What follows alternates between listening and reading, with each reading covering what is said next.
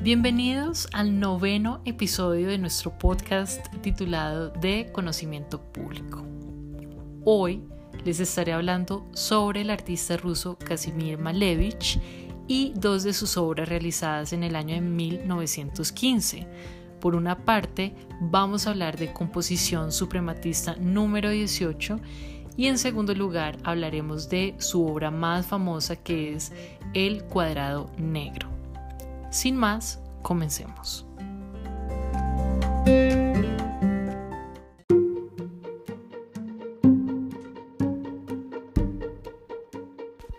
Casimir Malevich nació en Kiev en el año de 1879, cuando todavía Ucrania hacía parte del Imperio ruso, y murió en 1935 a sus 57 años en Leningrado, es decir, lo que hoy en día conocemos como San Petersburgo.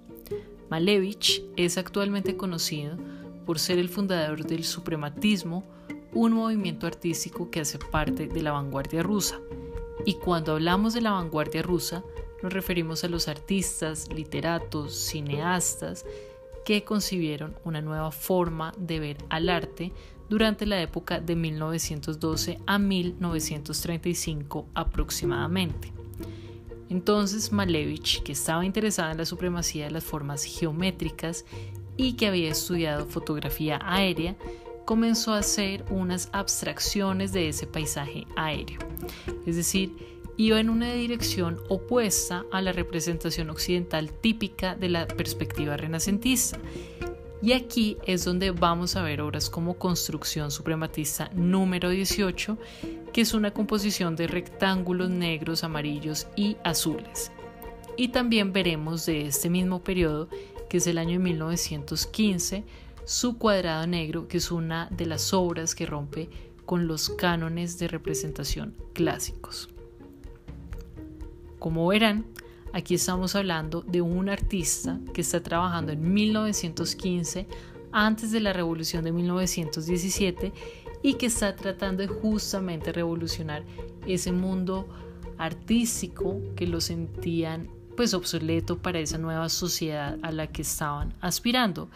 Y de alguna forma Malevich piensa en el suprematismo como una especie de tabula rasa que permite al artista comenzar desde cero. Entonces, vean que la revolución no solamente está en estos factores económicos, políticos y sociales, sino también en la cultura.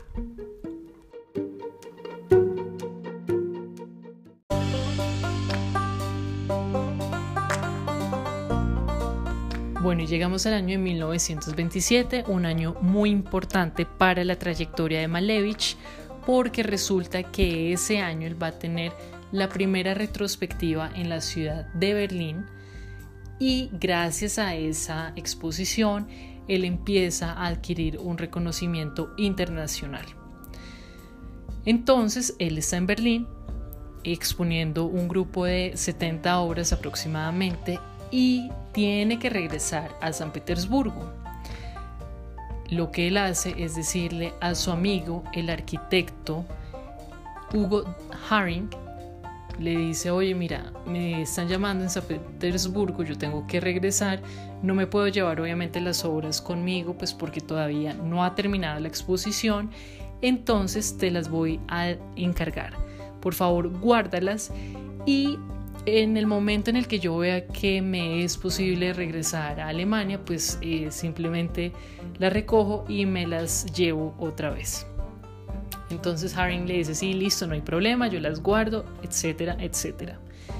Resulta que llegan los años 30, ahí ya tenemos eh, la Alemania nazi y los nazis están haciendo esta persecución de obras que hacen parte de lo que ellos denominan el arte degenerado que por supuesto el trabajo de Malevich pues haría parte de esa categorización.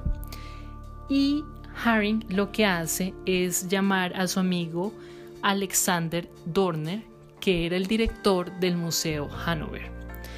Y le dice, mira, yo sinceramente estoy muy preocupado por esta situación con los nazis. Tengo las obras de Malevich, él no ha devuelto, no he sabido nada de él desde que se fue de Berlín Entonces lo que voy a hacer es pedirte el favor que guardes estas obras hasta que pues me pueda volver a comunicar con Malevich. Y Dorner le dice, sí, listo, no hay ningún problema, yo las guardo acá en el museo, punto.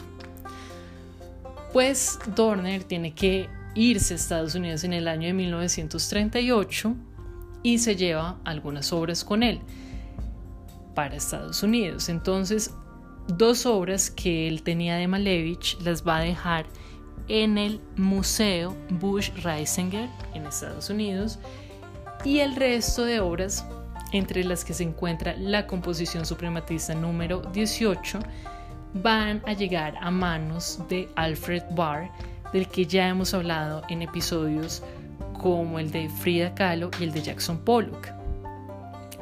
Resulta que Alfred Barr compra cuatro obras y adquiere además pues otras 17 que también las va a guardar en el museo, en el MoMA. Entonces ese grupo de 17 obras tenía unas etiquetas que decía en préstamo, ¿cierto? Pues resulta que cuando el señor Dorner se murió, las etiquetas mágicamente cambiaron. Ya no decía en préstamo, sino decía parte de la colección del MoMA.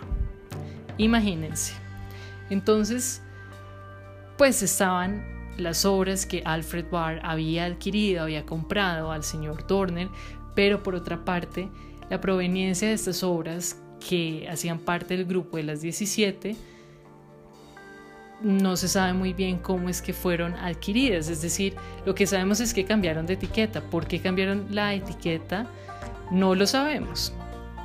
Pero bueno, vamos a dejar nuestra historia en este punto, en el año de 1958, y vamos a adelantarnos unos años en el tiempo.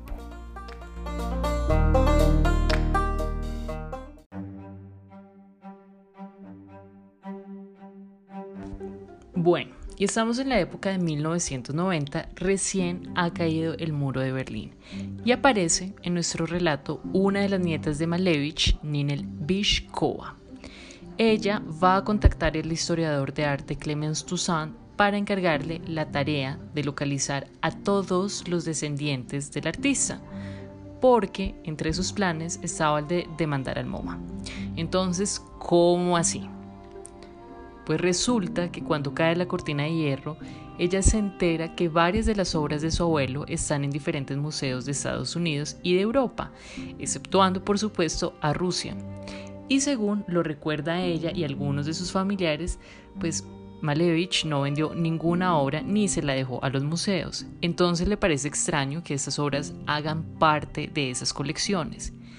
Y el señor Clemens Toussaint, que había trabajado con uno de los herederos del artista de Lisitsky y que lo había ayudado a recuperar obras de este artista, que además fue discípulo de Malevich, pues ya tenía experiencia en la recuperación del arte que no había sido adquirido de la mejor manera por los museos.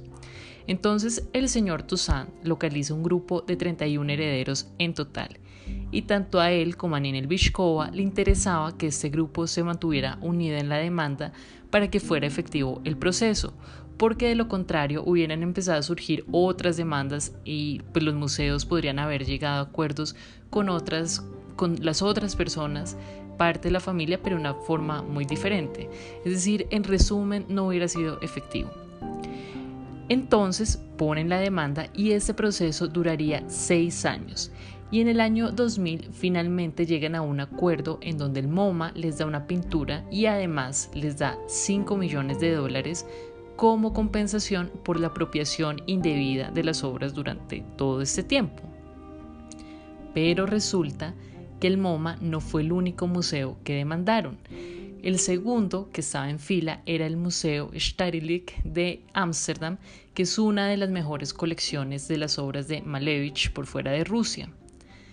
Resulta que el señor Haring, que ya lo habíamos mencionado, el arquitecto, pues le habían vendido al museo un grupo de 36 obras por 29 mil dólares en la década de los 50.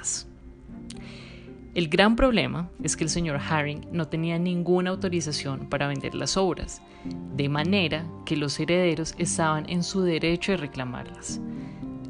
Sin embargo, el museo decía, bueno, es que, a ver, nosotros todo este tiempo estuvimos haciendo una tarea muy importante de difusión y además conservamos las obras, las protegimos de los alemanes cuando estaban con el régimen nazi, también las protegimos incluso después de la muerte de Malevich, entonces, es decir, tampoco eh, las vamos a entregar así como así. Y de hecho, ellos decían, bueno, nosotros realmente fuimos los encargados de dar a conocer ese trabajo en Occidente durante la Guerra Fría, cuando en ese periodo pues no hubo ningún interés por mostrar los artistas de la vanguardia rusa y sobre todo el suprematismo. El punto es que están en esa negociación y finalmente llega el año 2008 en donde consiguen un acuerdo amigable entre ambas partes, entre el museo y los herederos, y finalmente los herederos recibieron cinco obras de la colección y el resto se quedó en el museo. La pregunta ahora es, ¿qué pasa con estas obras que se quedaron en manos de los herederos? Bueno, pues Clemens Toussaint, junto al abogado que llevó el caso, el señor Lawrence Kay, van a la casa de subastas Sotheby's y ofrecen una obra en el año 2008 que se titula Composición Suprematista, que es del año 1916, diferente a la que hemos venido hablando. Y en esta subasta la obra alcanza los 60 millones de dólares. Pero esperen que ahí no termina la historia. Luego, en el año del 2018, la vuelve a vender esta vez Christie's y la obra alcanza los 80 millones de dólares. Bueno, ahora sí, veamos el destino de la composición suprematista número 18. Esta obra la ofrecen para la subasta de junio del año 2015 en Sotheby's, alcanzando la cifra de 21 millones de libras esterlinas. Y ese mismo año se subasta otra obra que se titula Suprematismo Místico y que alcanzó la cifra de 37.700 millones de dólares. Entonces, toda esta historia se las cuento porque me parece pues muy interesante, pero además es importante resaltar el hecho de fijarse en la proveniencia de las obras, sobre todo cuando el artista está muerto. Y no solamente es ver que la persona que a uno le está vendiendo efectivamente conoció al artista, sino lo más importante es que el artista le haya dado su autorización para venderla. Este punto ahora se ha convertido en una política clave para el momento en el que los museos adquieren obras. Y ese tema lo veremos con mayor profundidad cuando estemos en nuestra segunda temporada viendo la formación de los museos. Por ahora vamos con la historia del cuadrado negro.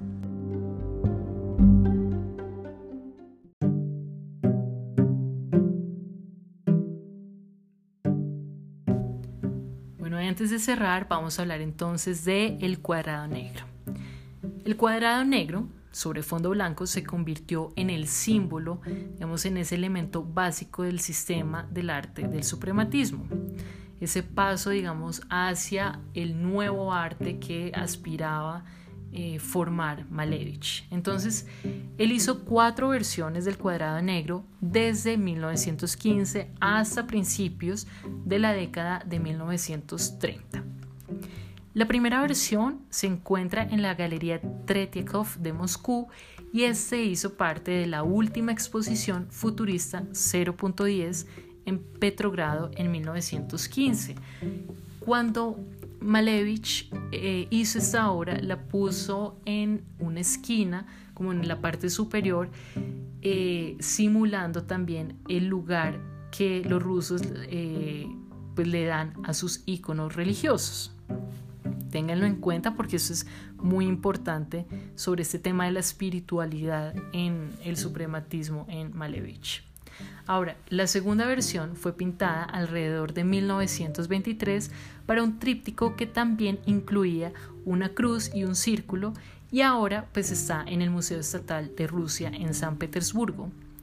Y la tercera versión, que también se encuentra en la Galería Tretiakov, fue pintada en 1929 para la exposición individual de Malevich a, pedido de el subdirector de la galería que se llama Alexei Fedorov Davidov, pues debido también al mal estado del primer cuadrado negro de 1915. Y por último, la cuarta versión la hizo probablemente para la última exposición de la vanguardia rusa celebrada en Leningrado en 1932. Eh, los dos cuadrados, el negro y el rojo, que también tiene pues una obra que es un cuadrado rojo sobre blanco, fueron las piezas centrales de la exposición de Malevich en esta exposición. Ahora, esa última versión fue una de las pocas pinturas de Malevich que no fueron entregadas por los herederos del artista al Museo Ruso, sino que fueron conservadas por su familia. Entonces, según lo que sabemos, es que cuando murió Malevich, en la parte de atrás del ataúd, el día en que fue enterrado, pues llevaba eh, la, la pintura del cuadrado negro, o sea, esta última versión. Y cuando la viuda del artista Natalia Andreevna Manchenko murió, la última variante del cuadrado negro, junto con el autorretrato de Malevich y el retrato de la esposa, pasaron a sus familiares que luego lo vendieron a Bank. Pero después de la crisis de 1989, esta colección eh, se puso a la venta menos el cuadrado negro. Y el Ministerio de Cultura de la Federación de Rusia aprovechó pues, su privilegio para comprar esta obra de arte con la ayuda financiera del señor Vladimir Potanin, presidente de Interros Holding, y luego pues, la entregaría al Museo Estatal del Hermitage, en donde se encuentra actualmente. Entonces, estos son los lugares en donde podrán encontrar las cuatro versiones de El Cuadrado Negro, que como les eh, comentaba al inicio, tiene que ver, por supuesto, con esa idea de espiritualidad, esa idea de la figura geométrica como la expresión suprema en el arte y como ese punto cero del cual comenzaría a crearse un nuevo lenguaje artístico para poder expresarse en un tiempo que por supuesto pues teniendo en cuenta que la primera versión fue en 1915 pues en un tiempo que iba a ser muy importante para esta gestación de la revolución rusa más adelante en 1917.